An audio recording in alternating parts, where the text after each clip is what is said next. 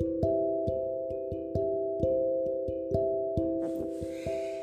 皆さん、こんにちは。パリの街角からお届けします。フランス留学コーディネーター、愛子です。この番組では、フランス留学、進学の経験や、日々のパリの生活について発信をしています。皆さん、いかがお過ごしでしょうか？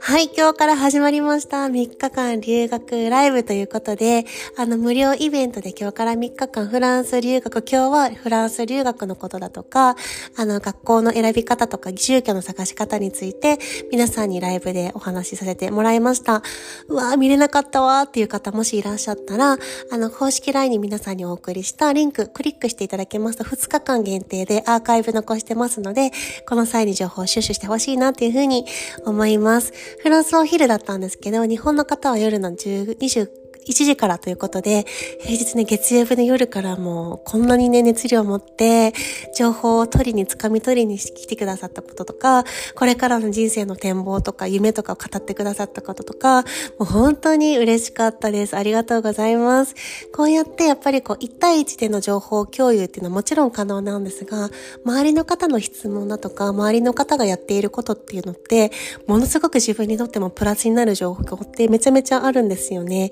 なので、もちろん無料イベントなんですけれども、こうやって、あの、同じ方向に進んでいる向か、向かっている仲間のところと、仲間の方と一緒にこう、何かに参加するっていうのはものすごい収穫があるんですよね。なんか私も今までいろいろな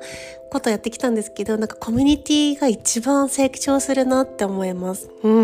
なんか1対1のコーチングとか今はありますけれども、もちろんそれもすごく良くて、でもなんかそんな中でもやっぱりこう、コミュニティっていうところでもう本当にこう周りの仲間として進むっていうような感覚で今日ね皆さんおっしゃってくださってたんですけど、参加してくださった方も皆さん、あ、なんか皆さんとこう触れ合えて交流できてすっごい良かったとか、モチベーションになったとか刺激になったとか、情報以上にやっぱそういうところのつながりっていうのを感じられるような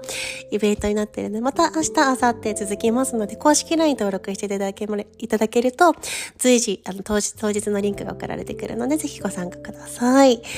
はい、ということで、まあ、今日テーマ何お話ししようかなって思ったんですが、私が最初にフランスに来た時のことについてお話をしようかなと思います。フランスに来たきっかけ。で、こうフランス語を勉強し始めたな理由っていうのが本当に私の場合は特に何も理由がなくてなんとなくで選んだんですよね。なんとなくしたら楽しそうとか、なんとなく興味があるっていうようなそのなんとなくが今日ここまでこう、こんなにこういろいろなね、あの成長とかありながらたどり着いてきたわけなんですけれども、あの、なんとなくっていうその直感のフィーリングってめちゃめちゃ大切だなって今本当に思います。当時はなんかこう言語何か勉強したいな、英語すごい興味あるな。で、私がたまたま行った学校の、あの、受けられる日っていうのが、ドイツ語か英語学科の二択だったので、あの、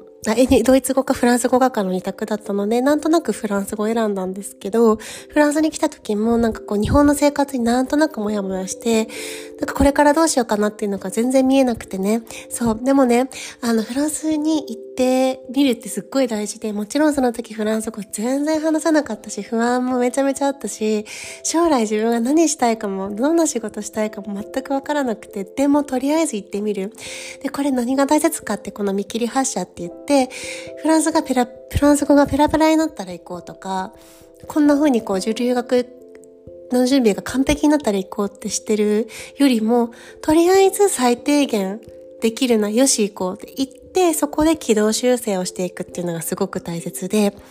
行ってそこで見たことって多分インターネットとかで日本で知れること以上のことなんですよね。なのでその状況に入って何が必要で何が自分に足りないかっていうのを、その環境に行って知る。かつこう、一番いいのはそういう仲間をつか作って一緒に進んでいくっていうのが、一番自分自身にとってもスピードを、伸びるスピードがすごく速くておすすめです。うん。なので、こう、フランスに来た時のきっかけっていうと、本当にそんな感じの理由だったんですけど、